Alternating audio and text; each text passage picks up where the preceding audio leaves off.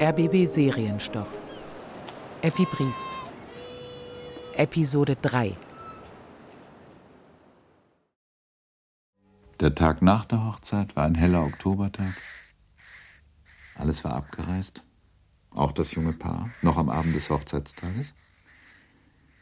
Briest, der eben mit seiner Frau das Frühstück eingenommen hatte, erhob sich von seinem Platz und stellte sich beide Hände auf dem Rücken gegen das Kaminfeuer.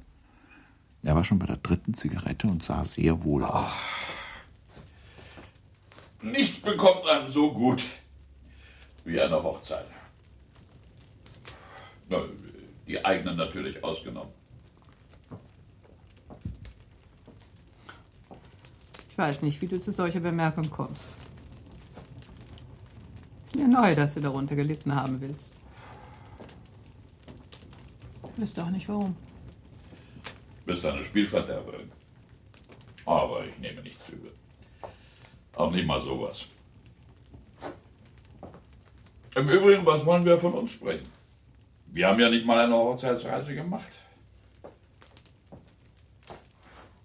Aber Effi macht nun eine. Beneidenswert. Sie müssen jetzt schon bei Regensburg sein. Ich nehme an, dass ihr die Hauptkunstschätze der Valhalla erzählt. Selbstverständlich ohne auszusteigen. Innstetten äh, hat was von einem Kunstfex. Und Effi. Gott, unsere arme Effi. Ich fürchte, dass er sie mit seinem Kunstenthusiasmus sehr quälen wird. Jeder quält seine Frau. Und Kunstenthusiasmus ist noch lange nicht das Schlimmste. Na, wir wollen nicht darüber streiten. Es ist ein weites Feld. Die Menschen sind so verschieden. Du, oh, du hättest dazu getaugt.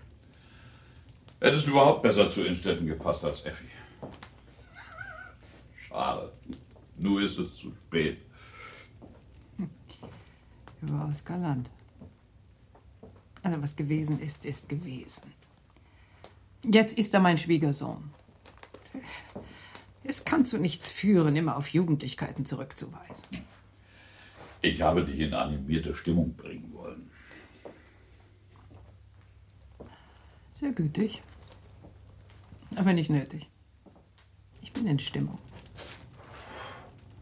In guter? Hm, fast. Und du wirst sie mir nicht verderben. Ja. Also was ist noch? Ich sehe doch, dass du was auf dem Herzen hast.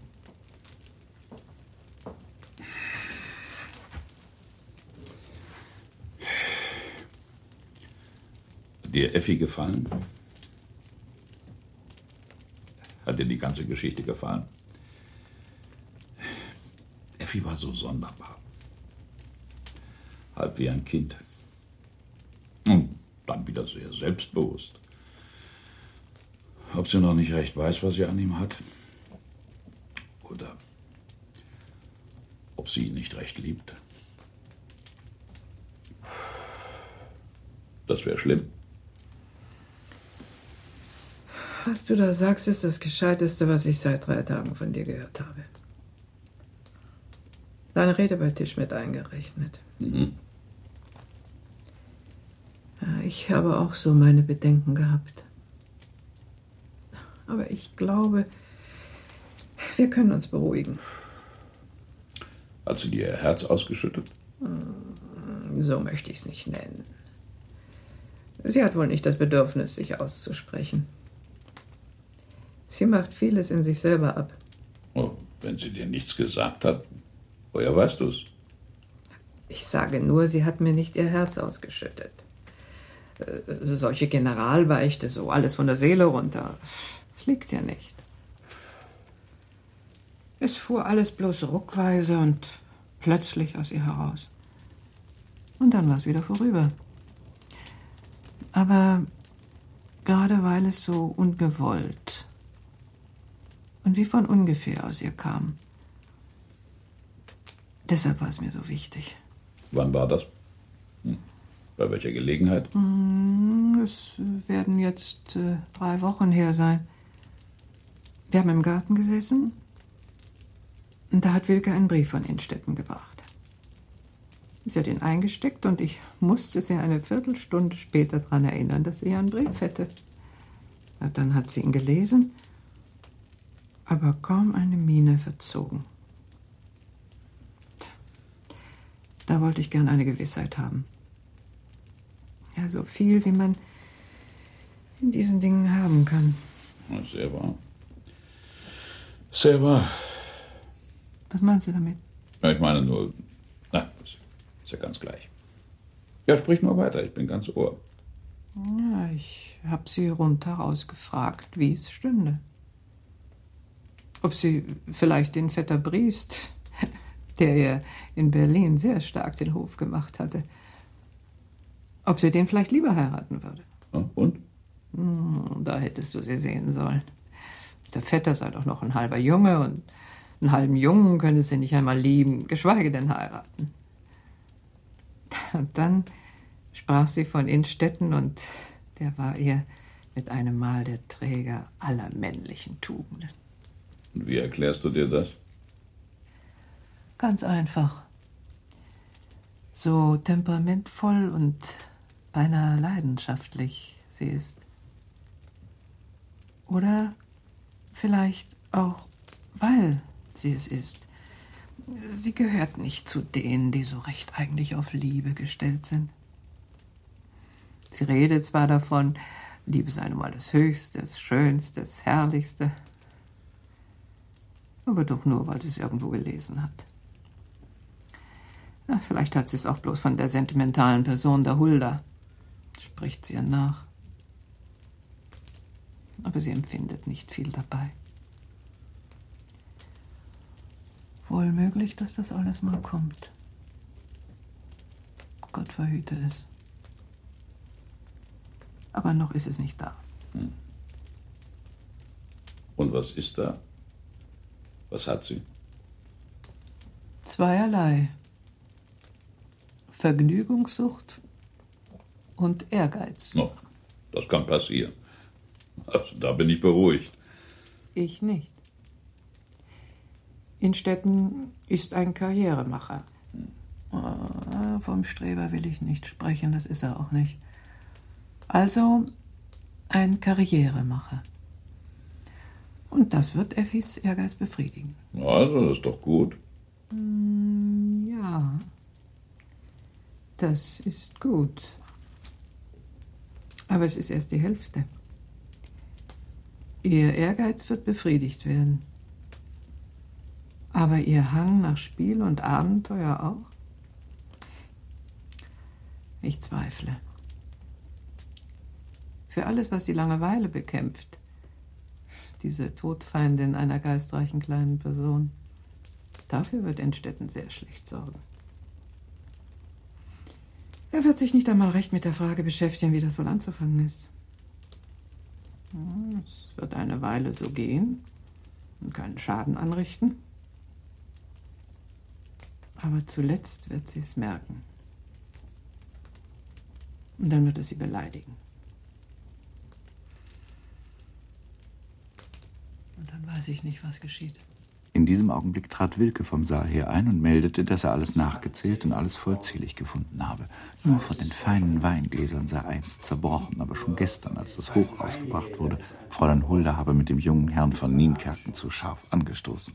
Versteht sich von alter Zeit her immer im Schlaf. Eine alberne Person. Ich begreife den Kerken nicht. Hm. Ich begreife ihn vollkommen.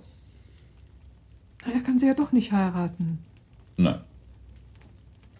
Na, also zu was?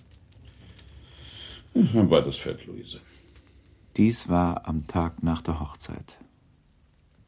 Drei Tage später kam eine kleine gekritzelte Karte aus München. Liebe Mama, heute vor Mittag die Pinakothek besucht. Gerd wollte auch noch nach dem anderen hinüber, das ich hier nicht nenne, weil ich wegen der Rechtschreibung in Zweifel bin und Fragen mag ich ihn nicht. Wir wohnen in den vier Jahreszeiten.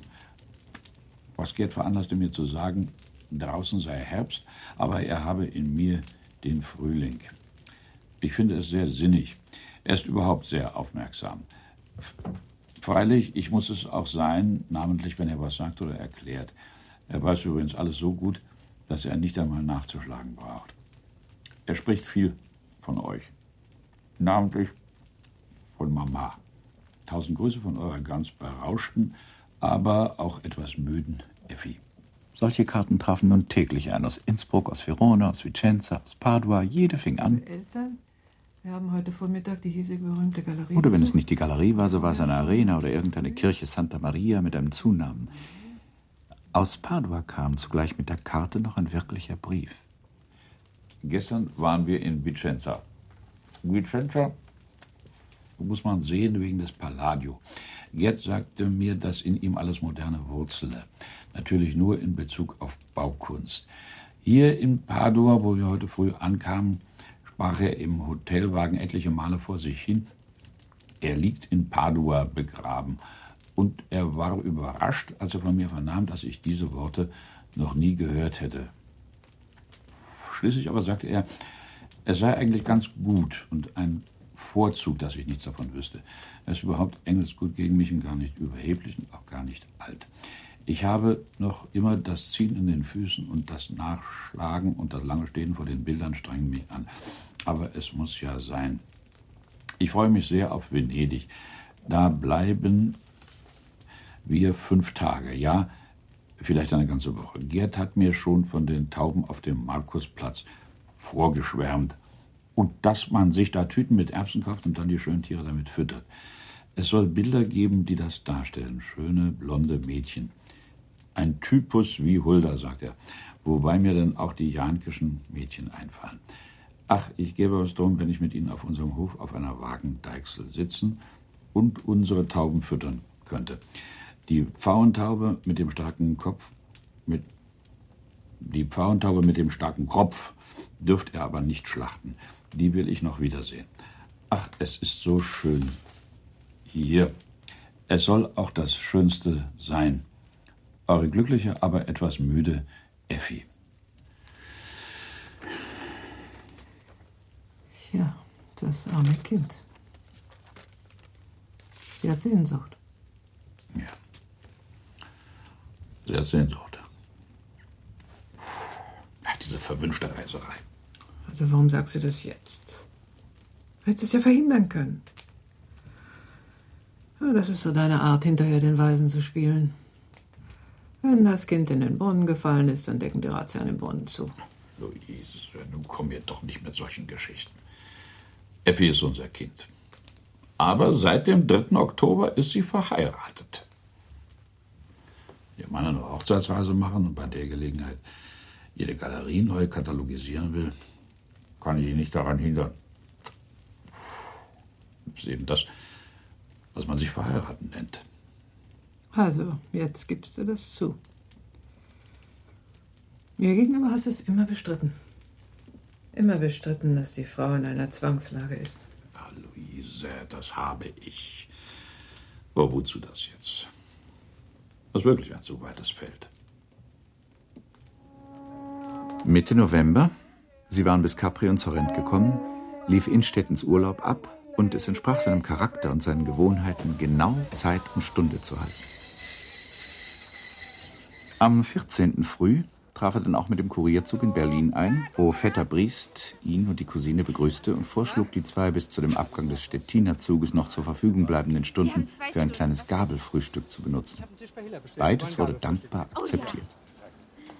Um Mittag war man wieder auf dem Bahnhof und nahm hier nach der herkömmlichen, aber glücklicherweise nie ernst gemeinten Aufforderung, doch auch mal herüberzukommen, unter herzlichem Händeschütteln Abschied voneinander.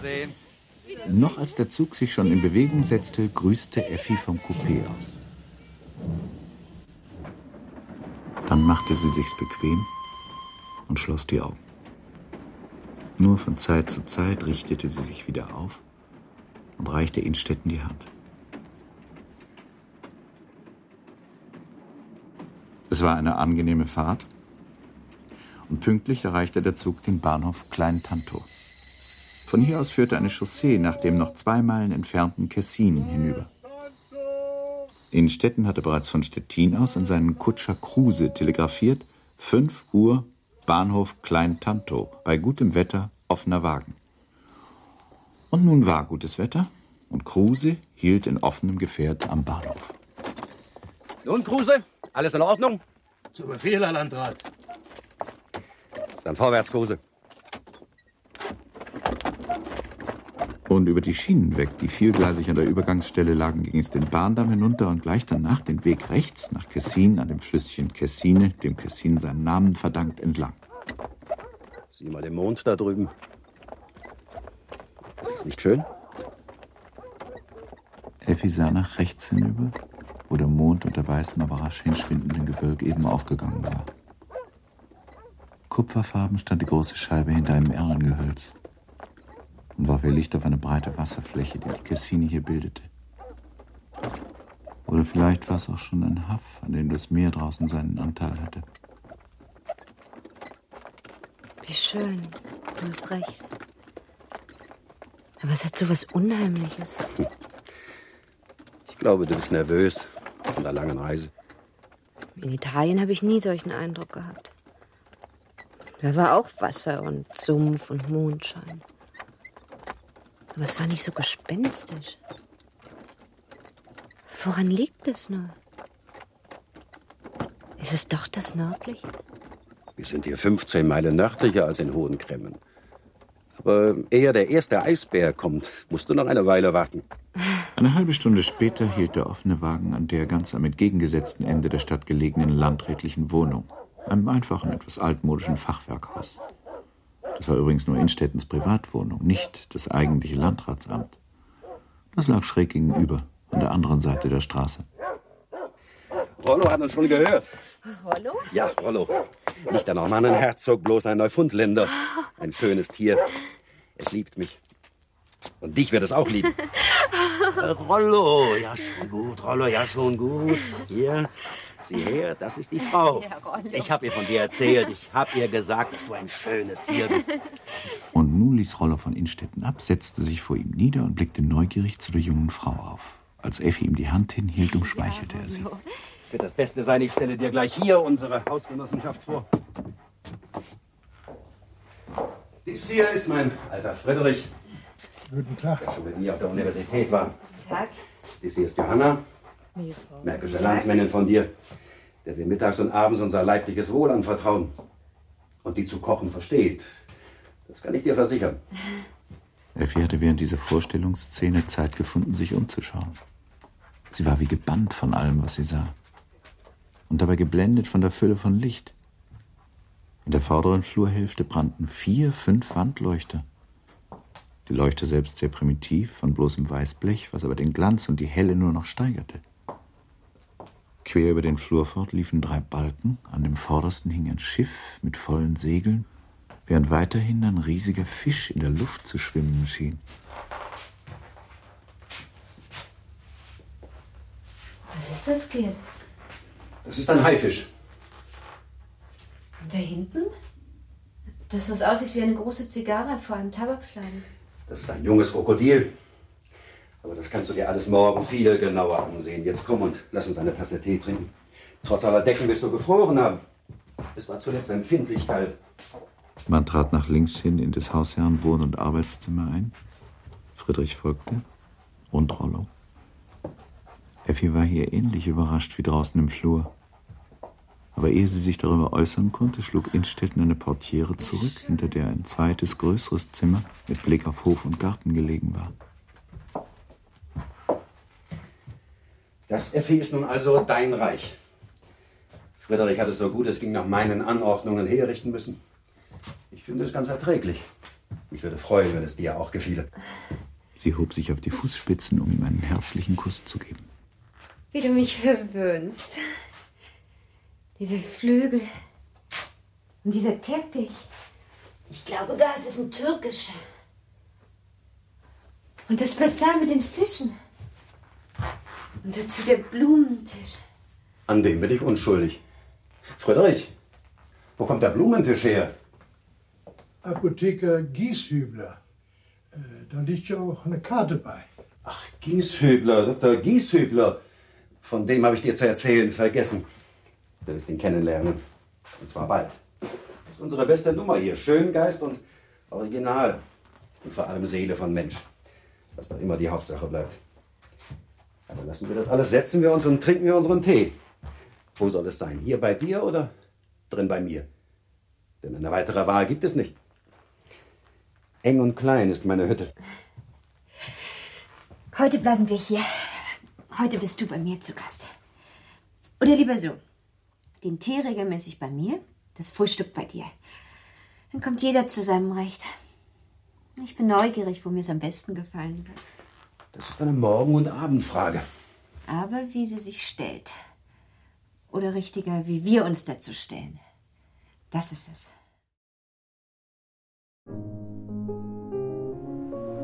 Effi Briest von Theodor Fontane.